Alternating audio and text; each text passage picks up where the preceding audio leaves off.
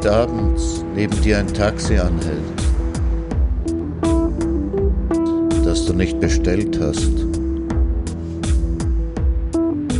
und der Fahrer die Scheibe herunterlässt und fragt, wo soll's hingehen? Dann sag, wer weiß wohin. Und steig ein. Draußen siehst du die hellen und dunklen Fenster der Stadt. Und der Fahrer erzählt Geschichten von anderswo und von nebenan. Und das Radio spielt. Fahr mit, solange bis du weißt, du bist da. Und wenn du aussteigst, vergiss das Trinkgeld nicht.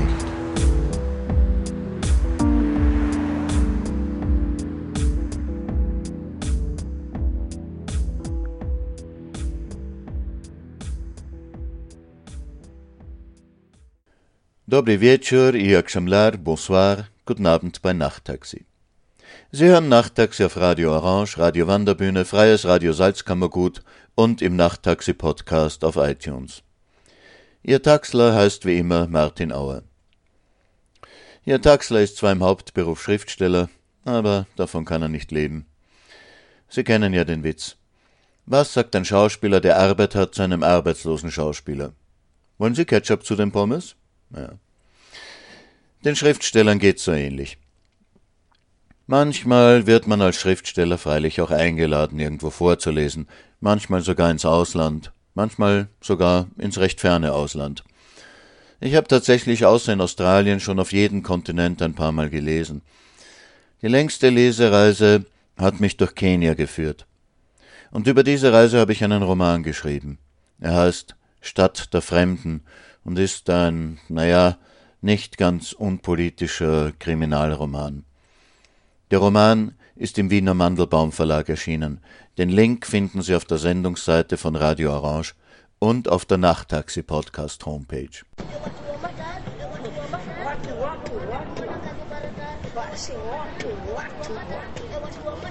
Stadt der Fremden von Martin Auer. Wasinde malkol kokoti. E malkol shabara sinadi pateri chino maxma kuma ge selecta wacha ese shaban ese bado modem hai dadi ese bado modem hedo badu ese bado modem henta de kodina di shabaran sis hai dadi ese bado Ich bin neu in dieser Stadt. Verwirrt laufe ich hinter meinem Begleiter her, versuche mich zu benehmen wie er, den Autos und Bettelkindern auszuweichen, meine Tasche vor Taschendieben zu schützen, dabei noch festzustellen, wo ich überhaupt bin und das Gespräch mit meinem Begleiter nicht abreißen zu lassen. Mein Begleiter, ein alter Hase, erzählt von den Slums, die täglich wachsen, von Sozialprojekten für obdachlose Kinder, von der Zunahme der Verbrechensrate. Wenn im Land irgendwo eine Hungersnot ist, merken wir es am Zustrom der Straßenkinder. Ihre Familien können sie nicht mehr ernähren und sie flüchten in die Stadt, wo sie natürlich kein langes Leben haben. Sie schnüffeln Klebstoff und nehmen Drogen, und wenn sie beim Stehlen erwischt werden, erschlägt man sie. Bevor ich irgendetwas dazu sagen kann, haben wir den kurzen Weg von der Botschaft zum französischen Kulturinstitut zurückgelegt. Wir werden hier einen Vortrag über aufsehenerregende Funde am Turkanersee hören, der Wiege der Menschheit. Die Münze in meiner Hosentasche, deren Wert ich noch gar nicht kenne, drücke ich dem verdreckten Straßenjungen in einem Moment in die Hand, wo mein Begleiter nicht hersieht. Nairobi riecht wie Frangipani und Diesel. Das ist eine der Übungen, die ich mit meinen Studenten mache. Angst riecht wie, Angst schmeckt wie, Angst sieht aus wie, alle fünf Sinne durch. Metaphern gehören zur Dichtung. Und Nairobi riecht wie Frangipani und Diesel. Verunreinigter Diesel. Aus kaputten Motoren mit falsch eingestellten Einspritzpumpen. Dicke schwarze Wolken kommen aus den Auspuffrohren. Und doch schaffen es die Frangipani-Bäume, ihr Honigparfum da hineinzumischen. Was mache ich hier? Ich bin hier, um Vorträge über kreatives Schreiben zu halten. An der Nairobi University, der Kenyatta University, an ein paar Colleges, dem Goethe-Institut, der Deutschen Schule. In vier Stunden jeweils soll ich aus meinen Werken lesen, Fragen beantworten und den Studenten zeigen, wie man auf Deutsch ein Gedicht schreibt. Alles bezahlt vom österreichischen Außenministerium. Kreatives Schreiben kann man gar nicht unterrichten. Mit dieser Feststellung beginne ich meistens meinen Vortrag. Wut schmeckt übrigens wie Zitronensauce in heißem Sekt, laut Morgan Mainura vom Maryhill Mädchen College. Und Freude riecht wie frisch gedrucktes Geld. Meine Gastgeber joggen nur in ihrem Garten. Nach dem Nachtflug von Wien über Zürich nach Nairobi, auf dem ich neben zwei mächtigen Mama Benzi eingeklemmt keine Minute geschlafen habe, nach dem unruhig verdösten Sonntag und dem japanischen Gelage im Safari Park Hotel gleich am ersten Abend möchte ich erst einmal meinen Kopf klar bekommen und meinen Kreislauf auf Touren bringen. Aber meine Gastgeber raten mir dringend ab, auf der Straße zu joggen. Äh, Mama Benzi heißen hier Händlerinnen, die zu ihren Geschäften mit einem Mercedes fahren. Und Fußnoten gehören nicht in einen Roman. Und was Mama Benzi sind, weiß ich aus einem Zeitungsartikel und nicht, weil ich so ein alter Ostafrikaner bin. Vielleicht sagt hier ja auch gar niemand Mama Benzi. Auf der Straße joggen ist viel zu gefährlich, sagen meine Gastgeber. Da sind einmal die Matatus, diese Kleinbusse, die immer viel zu schnell fahren und dann plötzlich mitten auf der Straße halten. Und überhaupt fahren hier alle wie die Verrückten. Und wenn einer ein Lastauto links überholt statt rechts, wie er eigentlich müsste, weil hier ja Linksverkehr ist, dann kann ein Fußgänger schauen, wie er rechtzeitig ins Gebüsch hüpft. Denn sowas wie Bürgersteige, das ist hier heraus ein unbekannter Luxus. Und von den Überfällen gar nicht zu reden. Ja, natürlich, 99 Prozent sind die liebsten und freundlichsten Menschen hier, hilfsbereit und alles, aber eben, man weiß ja nie. Jedenfalls als Weißer allein auf der Straße, man muss vorsichtig sein. Sie sind ein nettes deutsches Lehrer-Ehepaar von der Schwäbischen Alb, Dr. Wolfgang Storch und seine Frau Britta. Er, klein, dunkelhaarig, durchtrainiert, Anfang 40. Sie, ein paar Monate älter als er, ein wenig zu dünn, zu spitz, zu blond. Ja, früher waren Sie mit dem Rucksack hier unterwegs. Dreizehn Jahre ist das schon her. Es war auch damals schon unsicher, aber kein Vergleich zu heute. Jetzt leben Sie hier in diesem Haus. Mit dem Garten, der groß genug ist, um darin zu joggen. Umgeben von einer stacheldrahtbewehrten Mauer, mit einem Wächter, einem Gärtner und einem Koch. Das Haus liegt in Runda, einem Außenviertel im Norden der Stadt, falls man Nairobi eine Stadt nennen kann. Drei Millionen Menschen sollen hier leben, also muss es wohl eine Stadt sein.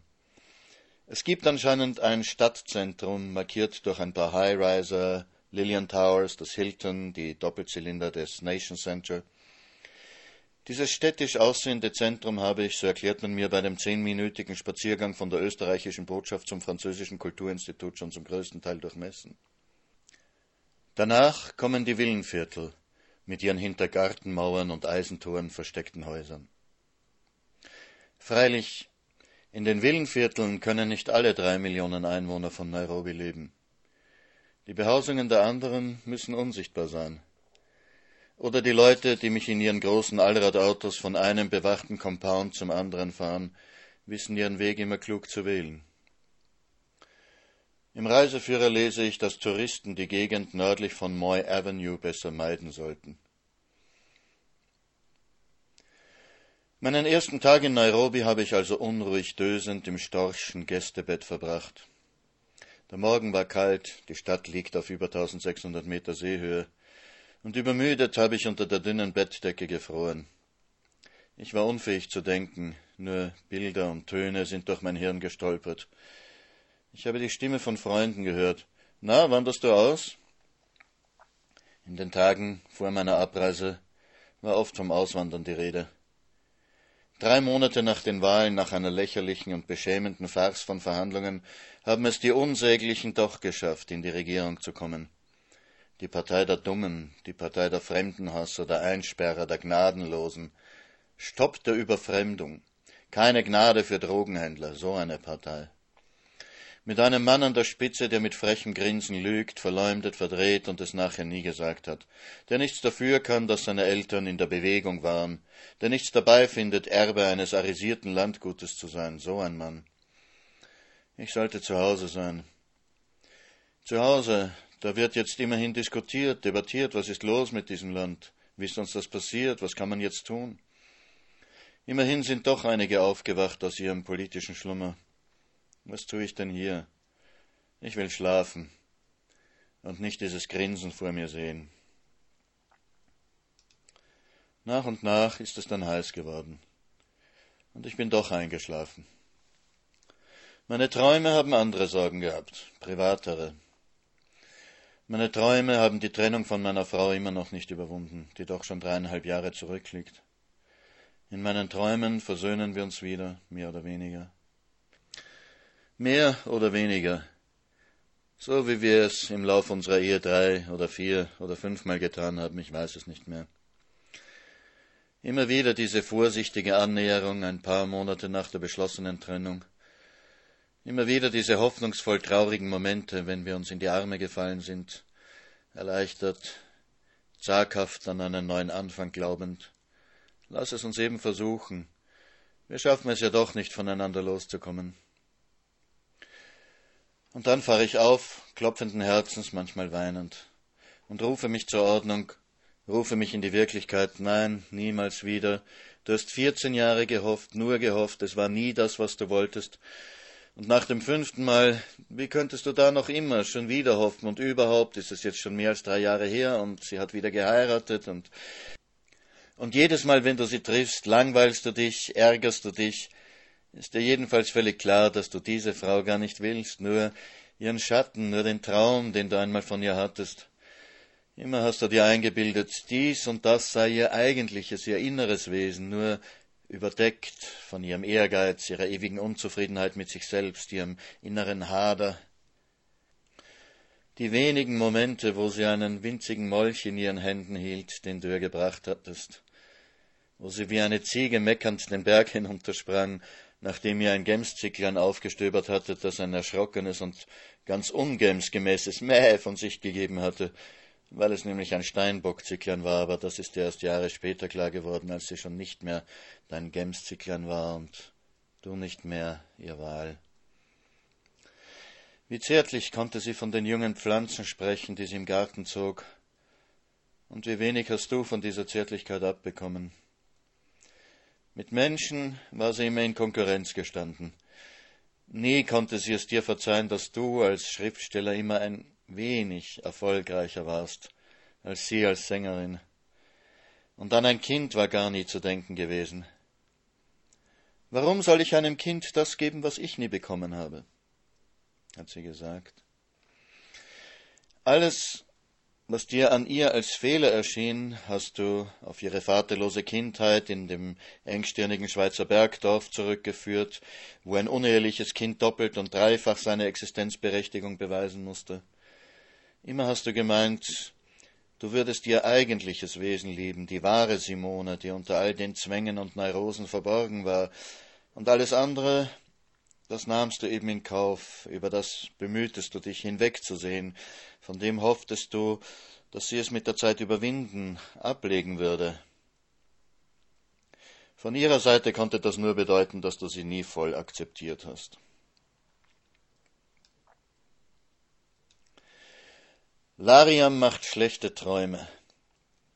Erfahrene Afrikareisende wissen das. Lariam ist das billigere der beiden Mittel, die zur Malaria-Vorbeugung verschrieben werden. Man nimmt es nur einmal pro Woche und acht Tabletten kosten 400 Schilling. Täglich eine Malarone-Tablette zu schlucken, kann ich mir nicht leisten. Neigen Sie zu Depressionen? hat mich die Ärztin im Wiener Tropeninstitut gefragt. Nicht mehr als jeder, glaube ich, hatte ich geantwortet. Na, dann probieren Sie's halt. Gegen sechs kommen die Storchs zurück von ihrem Diernachmittag. Britta kocht mir Tee. Zum Glück sind Storchs Teetrinker wie ich. Der schwarze Tee mit Milch und viel Zucker möbelt mich halbwegs wieder auf. Sie sind zum Japanischessen verabredet, ob ich mitkommen will? Der Wächter der Storchs, in seinen dicken alten Mantel gehüllt für die Nacht, öffnet das Eisentor, um uns hinauszulassen und salutiert. Der Wächter der deutschen Schule, in seinen dicken alten Mantel gehüllt für die Nacht, öffnet das Eisentor, um uns einzulassen und salutiert. Dr. Storch salutiert immer höflich zurück. Ein ganzer Pulk von Geländewagen ist auf dem Schulparkplatz versammelt. Isuzus, Toyotas, Nissans, Suzukis, Deos, auch ein oder zwei Land Rover. Zwei Lehrer steigen noch bei uns zu. Statt mit sieben Autos fährt man nur mit fünf, das ist doch sparsamer. Unsere Mitfahrer erkundigen sich nach den Kindern der Storchs, Seraphine, zwölf und Samantha, acht. Ja, die beiden sind in der Obhut von Bennert zurückgeblieben, dem Koch. Unsere Vormieter hatten uns gebeten, ihn zu nehmen. Eigentlich wollten wir ja eine Frau als Hausangestellte wegen der Mädchen, erzählt mir Britta. Aber eines Tages haben uns die Leute zum Essen eingeladen. Und Bernhard hat gekocht, als ging's um sein Leben. Ein Gang besser als der andere. Wir haben gar nicht mehr können. Und da haben wir natürlich gesagt, mischt Dr. Storch sich ein, der Mann muss ins Haus. Der hat ja auch wirklich um sein Leben gekocht. Er ist über sechzig und hat noch zwei Kinder, die er durch die Schule bringen muss. Und zwei Frauen. Jedenfalls kocht er gut. Gestern hatten wir Impala. Herrlich. Man kauft ja hier auch gar nichts anderes außer Lende. Egal, ob das jetzt Zebra ist oder Beef oder Waterbuck, das ist alles so billig hier, also anderes Fleisch als Lende kaufe ich nie. Aber, aber eigensinnig ist er, das muss man sagen. Heute Mittag habe ich ihm gesagt, er soll eine Lasagne machen, und was macht er? Pasticcio. Na, war aber auch gut. Aber hör mal, wenn ich ihm sage, er soll Lasagne machen, dann soll er doch bitte eine Lasagne machen. Er weiß doch, dass zur Lasagne eine Bechamelsauce gehört. Das ist ja nicht das erste Mal.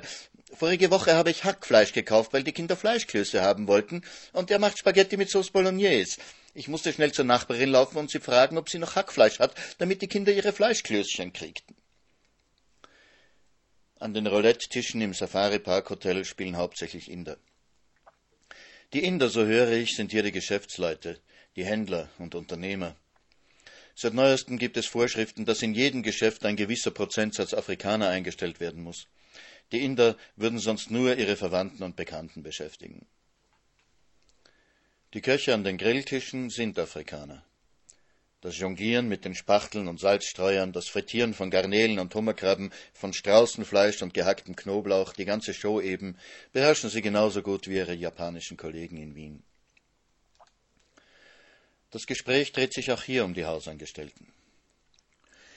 Und gestern ist mir in zwei Wochen der dritte Askari weggelaufen. Ich meine, ich zahle die doch anständig. Wo kriegt er denn so einen Job? Und nicht etwa, dass sie was sagen würden. Tut mir leid, ich kann nicht mehr kommen, meine Tante ist gestorben. Nein, tauchen einfach nicht auf und ich kann selber an meinem Tor Wache stehen. Askari heißt also Wächter, schließe ich. Ich erfahre, wo in der Nachbarschaft eingebrochen wurde und was die Diebe erbeutet haben und warum wir im Pulk hierher gefahren sind und nicht jeder für sich eingetrudelt ist. Dem Chef des Goethe-Instituts ist vorigen Monat sein Wagen geraubt worden, auf offener Straße. Ein quergestelltes Auto hat ihn zum Anhalten gezwungen und eine vorgehaltene Pistole zum Aussteigen. Das ist auch kein Spaß. Carjacking heißt dieses Übel, das immer mehr um sich greift. Nairobi ist ein Sumpf. Upcountry ist die Security viel besser bis auf ein paar Gebiete im Norden, wo es Tribal Clashes gibt. Die Stämme untereinander, die mögen sich ja auch nicht alle besonders. Dort sollte man besser nicht auf Safari gehen, aber sonst. Welche Safaris ich denn vorhätte zu unternehmen? In die Masai Mara müssen Sie natürlich unbedingt. Gehen Sie auf den Mount Kenya? Wenn Sie etwas Besonderes erleben wollen, müssen Sie in die Ark. Die gehört zum Aberdares Country Club und liegt direkt an einem Waterhole. Da können Sie die Viecher sehen, hören und riechen nachts nämlich. Jedes Zimmer hat einen Buzzer, und wenn irgendein neues Tier an die Tränke kommt, dann wird geklingelt und alle rennen hinaus. Das geht schon beim Dinner los, also in Ruhe Abendessen können Sie da nicht, aber dazu sind Sie auch nicht da. Wenn Sie fotografieren wollen, haben Sie einen offenen Unterstand. Oder Sie können auch auf die Veranda gehen, da sehen Sie die Tiere zwar nur durch die Fensterscheibe, dafür müssen Sie nicht frieren und können Tee trinken. Und alles mit Flutlicht, also für Videoaufnahmen ideal. Lisa, eine Malerin aus Südtirol, wird mir vorgestellt. Sie hat eine Ausstellung im Italienischen Kulturinstitut. Sie sagt, dass wir uns schon einmal begegnet sind. Ich hätte damals in Bozen für Kinder gelesen und jemand hätte uns bekannt gemacht. Sie illustriere nämlich auch Kinderbücher. Aber das sei sicher schon zehn Jahre her. Ich bin verlegen, weil ich mich nicht wirklich erinnern kann. Ach, ich hätte ihr und ihrem damaligen Mann die Hand geschüttelt, mehr sei nicht gewesen. Ihrem damaligen Mann? Nun ja, sie hat sich von ihm getrennt und ist vor einiger Zeit nach Wien gezogen. Lise ist eine Woche vor mir angekommen. Während die Ausstellung läuft, will sie hier mit afrikanischen Kindern europäische Texte illustrieren. Und dann zu Hause afrikanische Texte mit europäischen Kindern. Wie lange sind die Leute denn alle schon hier, frage ich sie. Zwei, drei Jahre die meisten, manche länger. Storchs hier sind erst vor einem halben Jahr gekommen. Sie sind alle so nett, sage ich. Zu Hause ist man brave Mittelklasse, eher am unteren Ende. Und hier doppeltes Gehalt, Land Rover, Safari, Dienstboten, die einen mit Buana ansprechen, Wien jenseits von Afrika. Und wir? sagt sie. Ich zucke die Achseln. Wir gehören wohl auch dazu. Meine Gastgeber joggen nur in ihrem Garten. Denkt mir einmal ein bisschen über diesen Satz nach. Sie haben gelacht, als Sie diesen Satz gehört haben? Warum wohl?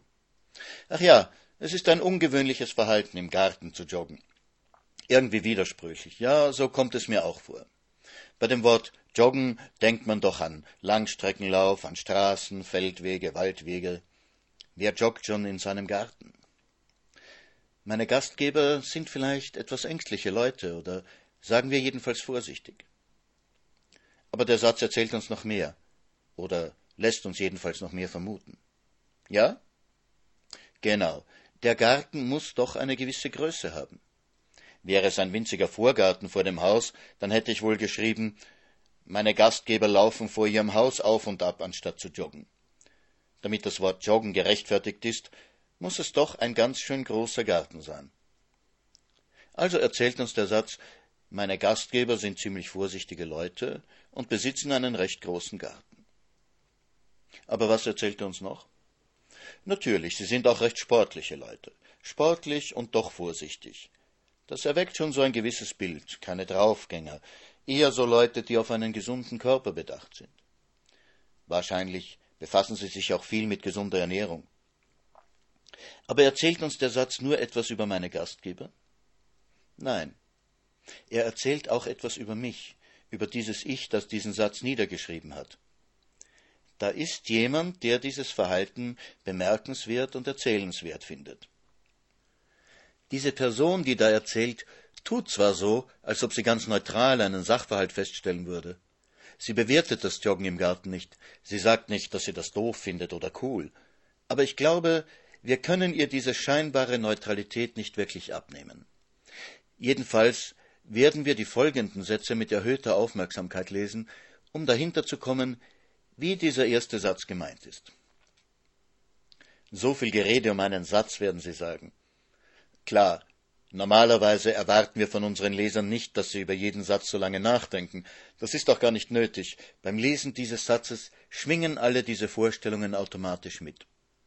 Aber wenn wir literarisch schreiben wollen, dann müssen wir uns bewusst sein, dass unsere Sätze immer mehr erzählen als ihren faktischen Inhalt und dass sie immer auch etwas über den Sprecher des Satzes erzählen.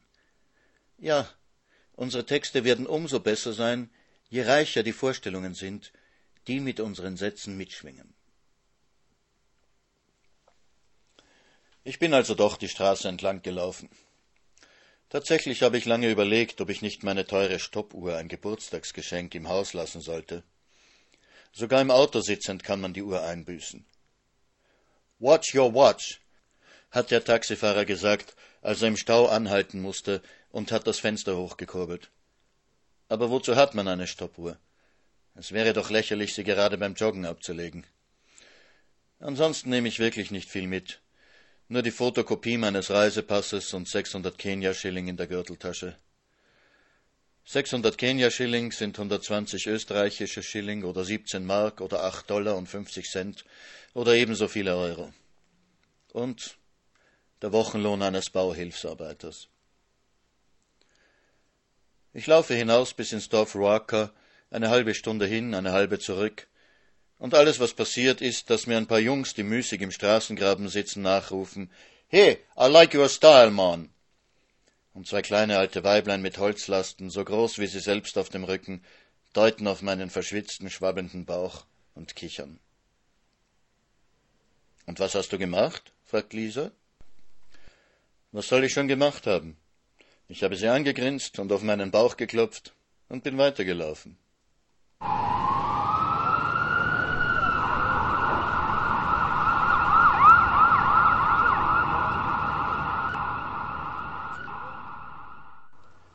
Donnerstagabend Lesung in der deutschen Schule, die den Namen Michael Grimmick Schule trägt.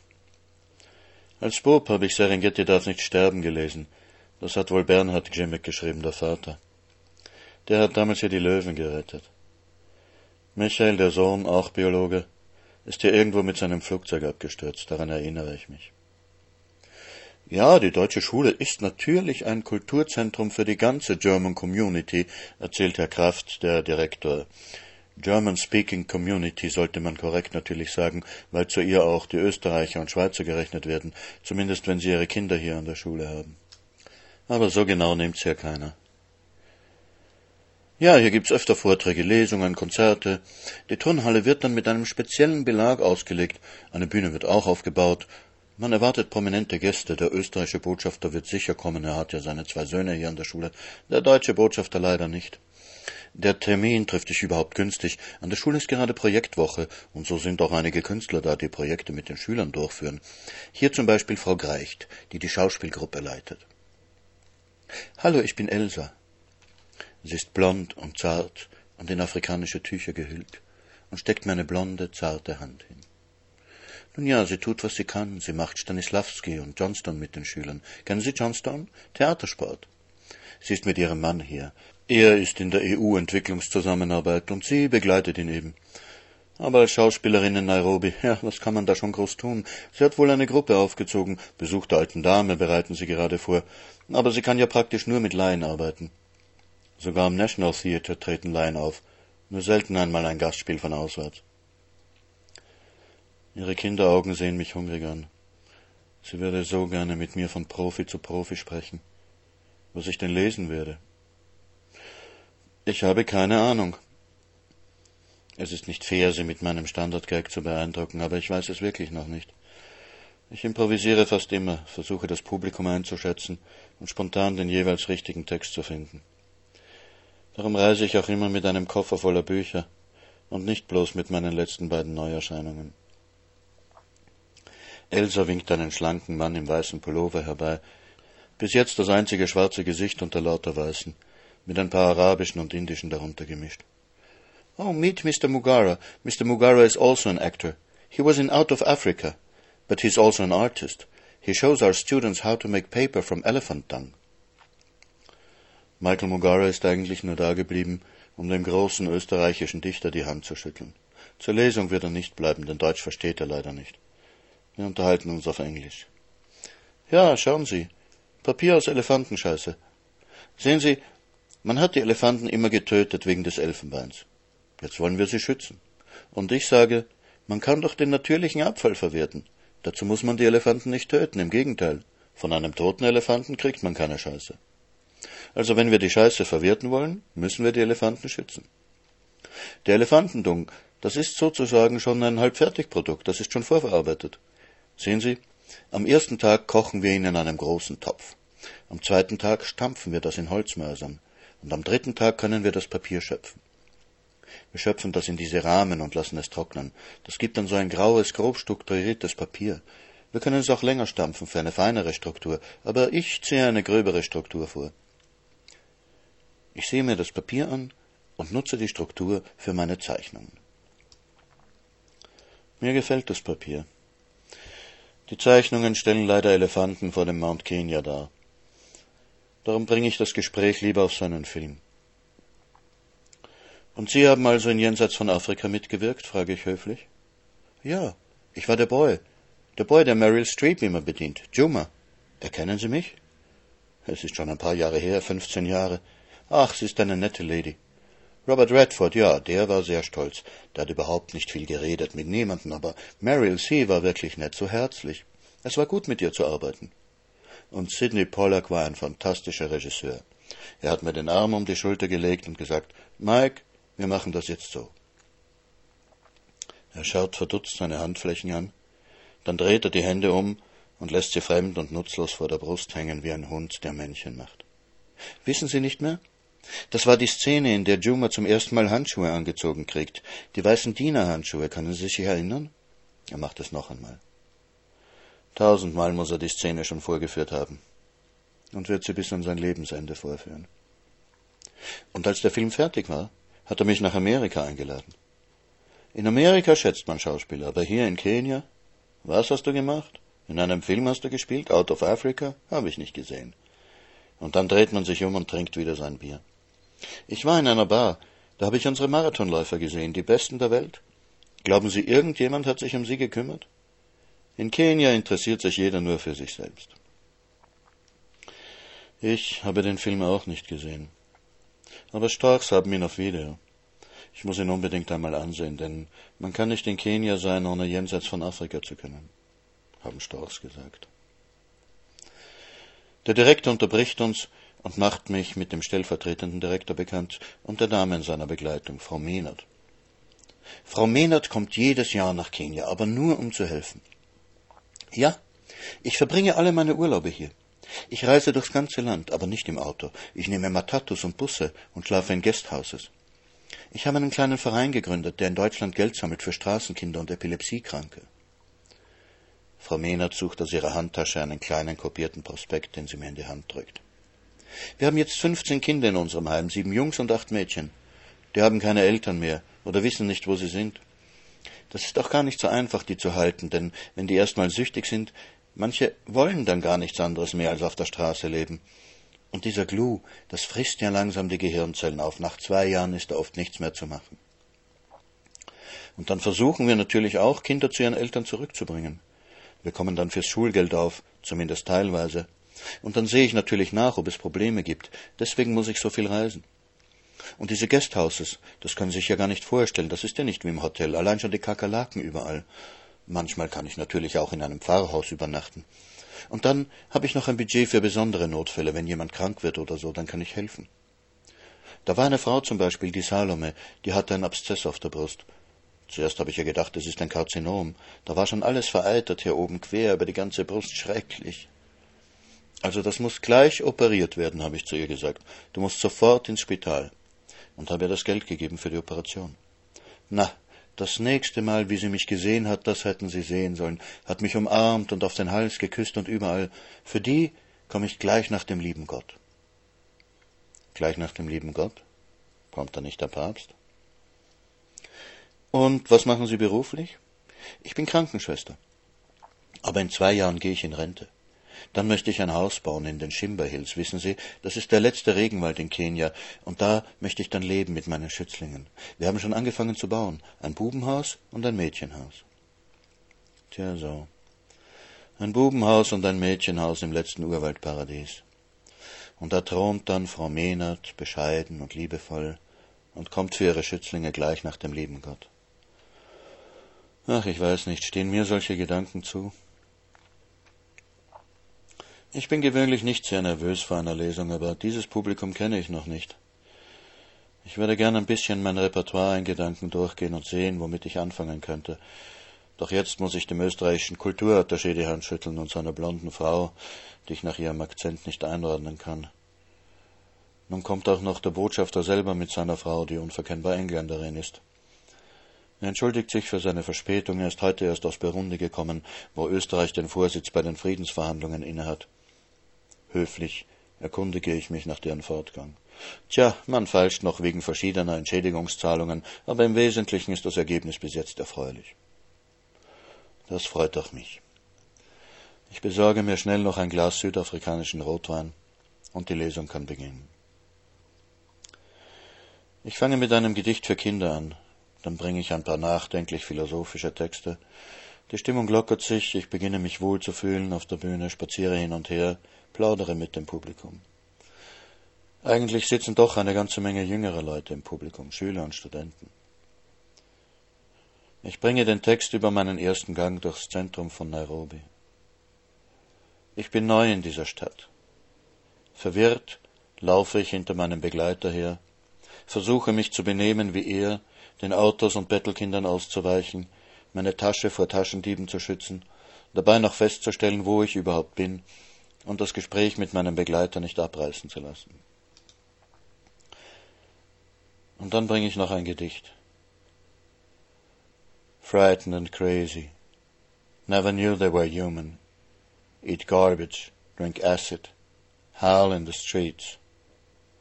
In the night they run naked under the moon and shit on cars and mate on the asphalt. Some try to shoot them, but they're hard to get at, and you can't really scare them any more than they already are. That's the trouble. Ich habe das Gedicht auf Englisch geschrieben und später übersetzt. Aber mit der deutschen Übersetzung war ich nie ganz zufrieden. Verrückt und verschreckt.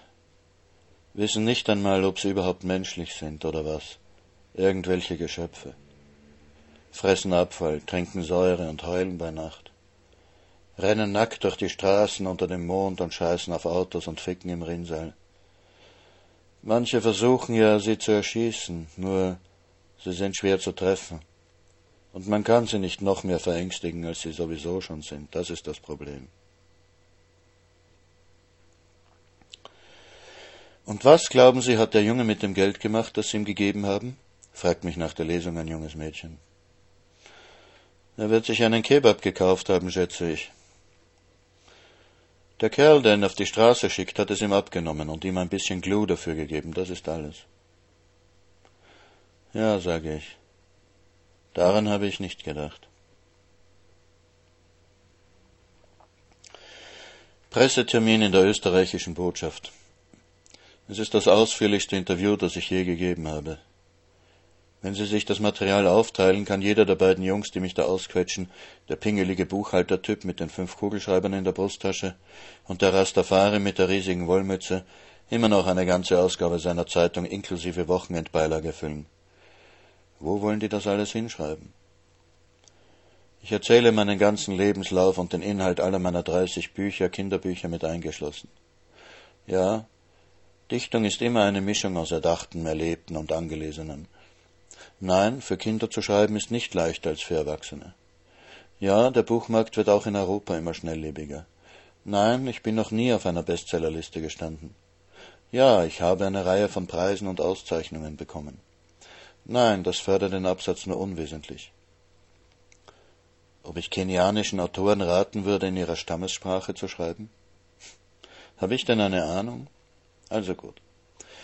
Ich fühle mich nicht befugt, am vierten Tag meines Aufenthalts in Kenia irgendjemandem irgendwelche Ratschläge zu geben, aber mein Gefühl sagt mir, dass manche Dinge nur in der Sprache ausgedrückt werden können, mit der man aufgewachsen ist. Und dass eine Sprache nur dann lebt, wenn sie sowohl als Umgangssprache als auch als Literatursprache gepflegt wird. Oder jedenfalls als Sprache der Dichtung, denn wir wollen natürlich die mündlich überlieferte Literatur nicht vergessen, und dass jede Sprache, die verloren geht, ein Verlust für die Weltkultur ist. Vielleicht liegt die Lösung darin, Bücher, die in Sprachen kleiner Völker oder Stämme geschrieben sind, von vornherein zweisprachig zu veröffentlichen, um sowohl den kulturerhaltenden als auch den Rentabilitätsanforderungen des Marktes Bevor ich mich ganz verstrickt habe, wird die Tür des Besprechungszimmers aufgerissen. Eine Terroristin tritt ein, hebt ihre Maschinenpistole und mäht uns alle nieder. Eigentlich ist es nur eine Kamera, was auf mich gerichtet wird, und das paramilitärische Outfit lässt sich auch als Safarihose und Fischerjacke interpretieren, ergänzt durch Wanderstiefel und eine schwarze, gefährlich nach hinten gezogene Baskenmütze. Verstärkt wird der bedrohliche Eindruck vielleicht dadurch, dass das Mädchen fast 1,80 groß ist. Für ein Mädchen ist das groß. Ich bin auch 1,80, aber ich bin breit. Beim Joggen hat mir ein Junge nachgeschrien, dass ich aussehe wie der Undertaker. Das ist ein Wrestlingstar, den Sie hier anscheinend besonders mögen. Er muss ziemlich fett sein, wenn ich ihm ähnlich bin. Entschuldigung, ich bin zu spät, sagt sie auf Deutsch. Ich bin Joachim Wambui von der Friday Mail. Ich habe nur ganz ein wenig Zeit, aber ich kann sowieso nur eine Foto bringen mit ganz ein wenig Text. Ich weiß schon alles von Dr. Luft. Und sie schwenkt den Aussendungstext des Kulturattachés. Ich habe nur eine Frage, sagt sie und zieht einen Notizblock aus einer der zwanzig oder so Taschen ihrer Fischerjacke. Können Sie kreatives Schreiben wirklich lehren? Ich starre sie an. Nein, sage ich schließlich, meiner Überzeugung gemäß. Sie hakt etwas ab auf ihrem Block und steckt ihn weg, bevor ich meine Aussage präzisieren, erläutern, einschränken und abschwächen kann.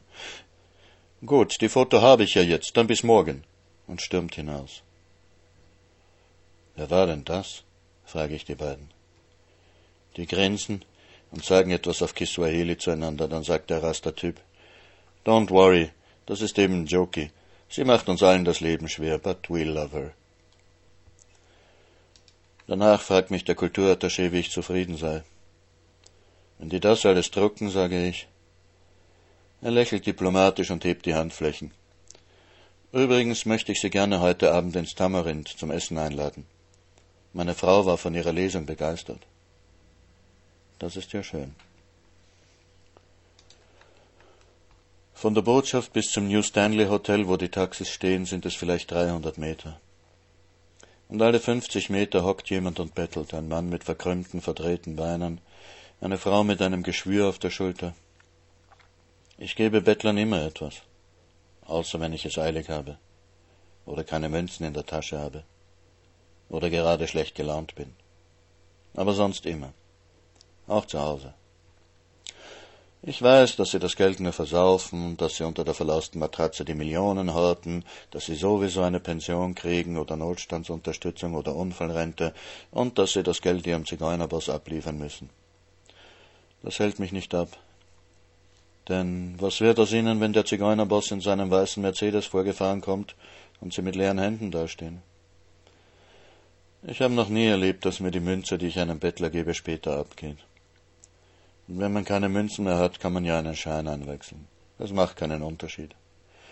Die Welt wird davon nicht besser, das Elend wird nicht an der Wurzel gepackt. Aber ärmer machen mich die paar Münzen auch nicht. Zwei Frauen brauchen beide Hände, um die Münzen zu nehmen. An den Händen fehlen die Finger. Erst später, als ich im New Stanley noch einen Tee trinke und mir denke, dass das koloniale Erbe der Engländer nicht nur schlechte Seiten hat, schießt es mir in den Kopf, was diese Handstümpfe zu bedeuten haben. Die schreckliche Krankheit, bekannt aus Abenteuerroman und Reiseschinken, Molokai, Hölle der Aussätzigen und so weiter. Ich dachte, Lepra wäre schon längst heilbar. Steckt man sich an, wenn man so eine Hand berührt? Aber dürften die denn da sitzen, wenn es so ansteckend wäre? Und wolltest du, dass sie da nicht sitzen dürfen? Gib zu, dass du dich sicherer fühlen würdest. Ein unverzeihlicher Gedanke. Ich verzeihe ihn mir. Was soll ich machen? Das Tamarind ist berühmt für seine Fischspezialitäten. Ich bestelle mir trotzdem ein Steak. Die blonde Frau des Kulturattachés findet das unverzeihlich. Ich muss zumindest den Victoria See Tilapia von ihrer Fischplatte kosten.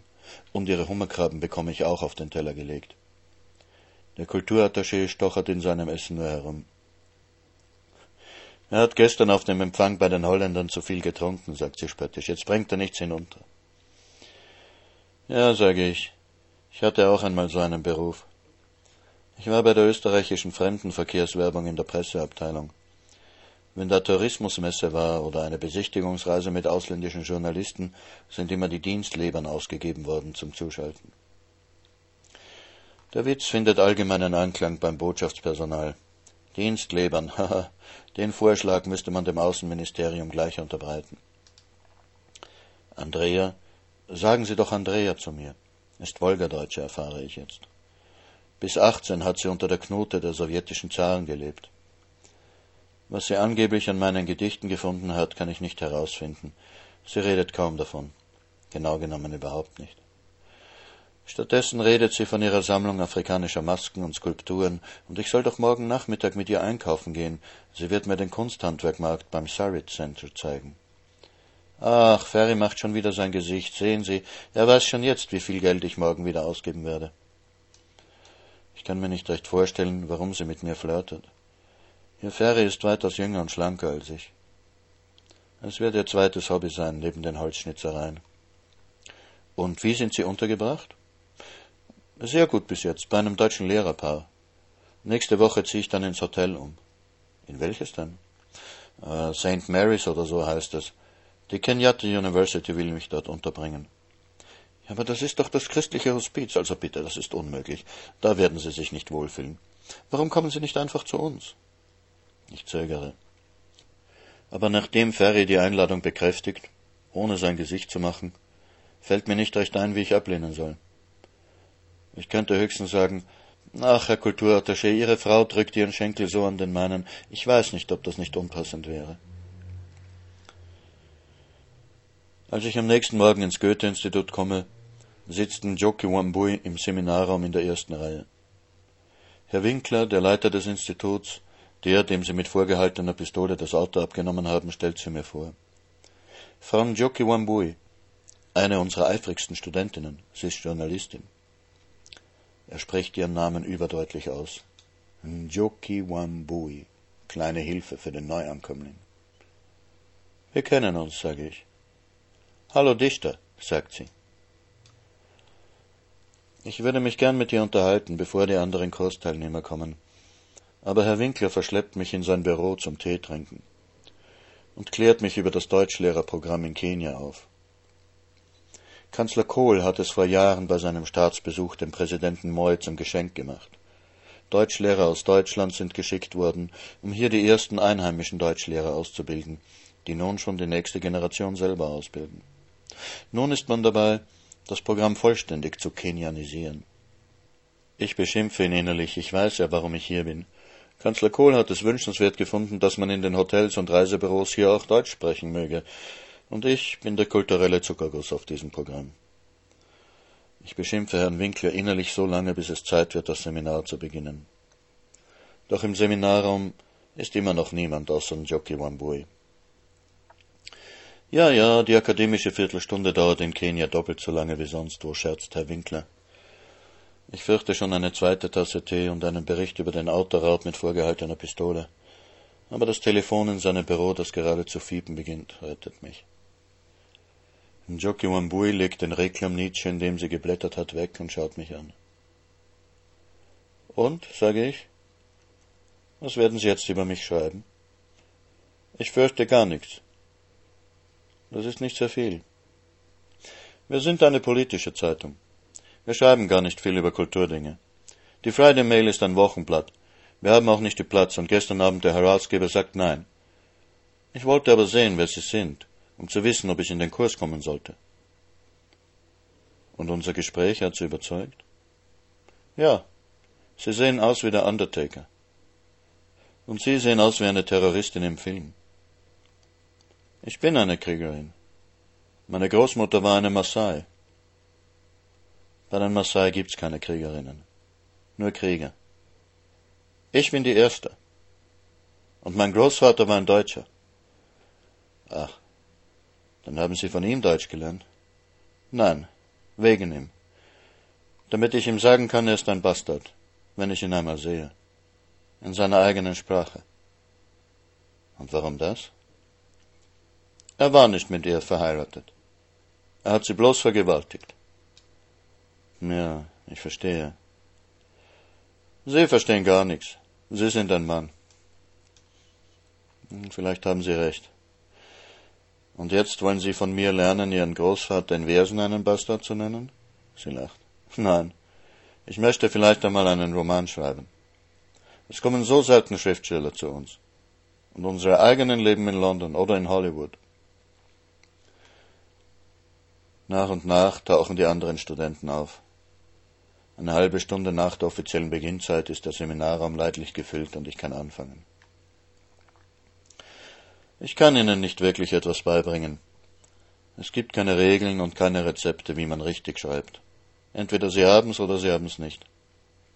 Ich kann Ihnen möglicherweise helfen, herauszufinden, ob Sie es haben, das ist alles.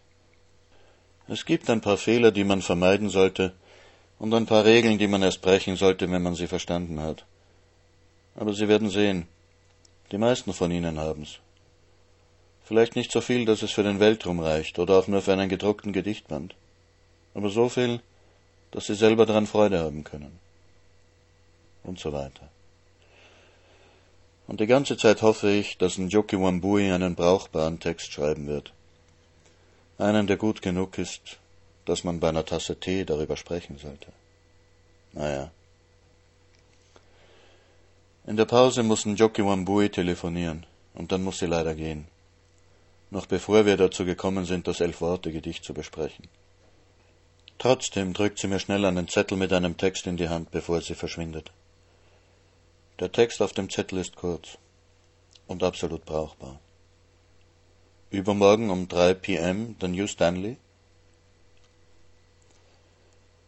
Nach dem Workshop bringt mich Herr Winkler in seinem Toyota Land Cruiser nach Hause. Jetzt endlich wird er seine Geschichte vom Autoraub los. Nein, sage ich Ihnen, eine Pistole an die Schläfe gedrückt zu kriegen ist kein Spaß, das können Sie mir glauben. Ich glaube es ihm. Auf dem Uhuru Highway ist Stau. Zwischen den Autokolonnen wandern junge Männer entlang, die allerhand Pfeil bieten. Werkzeugsets, gerahmte Bilder, lebende Kaninchen, aus Draht und Blechbüchsen gefertigte Spielzeuge.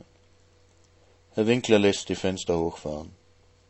Ich fahre das Fenster auf meiner Seite wieder herunter. Herr Winkler schaut nervös. Ich kaufe einen Blechhubschrauber. Der junge Mann will 400 Kenia-Schilling. Ich handle ihn auf 200 herunter und frage mich, ob ich nicht zu grausam war. Das ist doch schließlich Arbeit, so einen Hubschrauber zu basteln. Aber man will ja auch nicht als Trottel dastehen. Herr Winkler meint, ich hätte ihn auch um 50 kriegen können.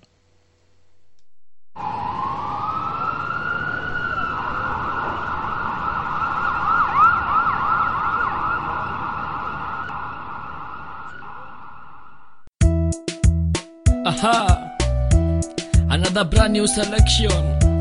Dedication to Antresi One. I don't wanna lie. Yeah, man. Right Captain this. Conscious youth man. Tell them. Good woman this.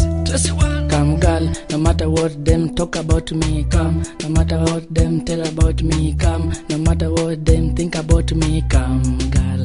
Come and give me love. No matter what them say about me, come. No matter what them think about me, come. No matter what them say about me, come, girl. Come and give me, girl. I don't wanna lie. I don't wanna. Would rather die without you in my life. Cause you are the one I know. You are the one I have. You are the one I love. Baby, come and give me hug. No matter what them pasa pasa, come. No matter what them su su su, come, girl. No matter what them panganga, come, girl. Come and give me love. No matter what them panganga, come, girl. No matter what them think about me, come. No matter what them pasa pasa, come, girl. Come, come and give me, girl. You are the one I know. Uh-huh. You are the one I have. You are the one I love. Please come and give me love. I don't wanna lie. Uh-huh. I don't wanna hide. I would rather die without you in my life. Come give me love. Sweet love. Come on, give me hug. A hug. Come give me love. Love. Give me sweet love. Sweet love. Come give me love. Love. Come give me hug. Hug. Come give me love. Come give me hug. I don't wanna lie. Uh-huh. I don't wanna hide. I rather die without you in my life. Cause you are the one I know. You are the one I have. You are the one I love. Baby, come and give me hug. Come give me hug. Give me sweet love. Sweet love, girl. Give me warmth. Oh. Come and keep me warm. Keep me warm, girl. Come give me love. Give me sweet love. Come give me hug, give me hug, come give me hug. Please come and give me girl. I don't wanna lie, I don't wanna hide. I would rather die without you in my life. 'cause you are the one I know, you are the one I have, you are the one I love. Baby, come and give me Das war Nachttaxi. Mit dem ersten Teil des Romans Stadt der Fremden von Martin Auer und Musik von The Conscious Youth aus Nairobi, Kenia. Der Roman ist im Wiener Mandelbaum Verlag erschienen. Den Link dazu finden Sie auf der Sendungsseite von Radio Orange und auf der Nachttaxi Podcast Homepage. Also dann, gute Nacht, dobranoc i geceler, bonne soirée. You are the one I have. You are the one I love. Baby, come and give me hug. No matter what them say about me, come. No matter what them think about me, come. No matter what them what's up, come. Come and give me love. No matter how them panganga come, girl. No matter how them sususu come, nga. No matter how them pagawaya come, girl. Come, come and give me girl. I don't wanna lie. I don't wanna hide. I would rather die without you in my life. Cause you are the one I know. You are the one I have. You are the one I love. Baby, come and give me hug. No matter what them susu so give me hug. No matter what them bagawaya come. hug. No matter how them think about give me love. Uh, uh, please uh, give me love. No matter how them pasa pasa. Sweet love. No matter how them susu so give me hug. No matter how them baganga. Uh, Cause you are the uh. one I live for now.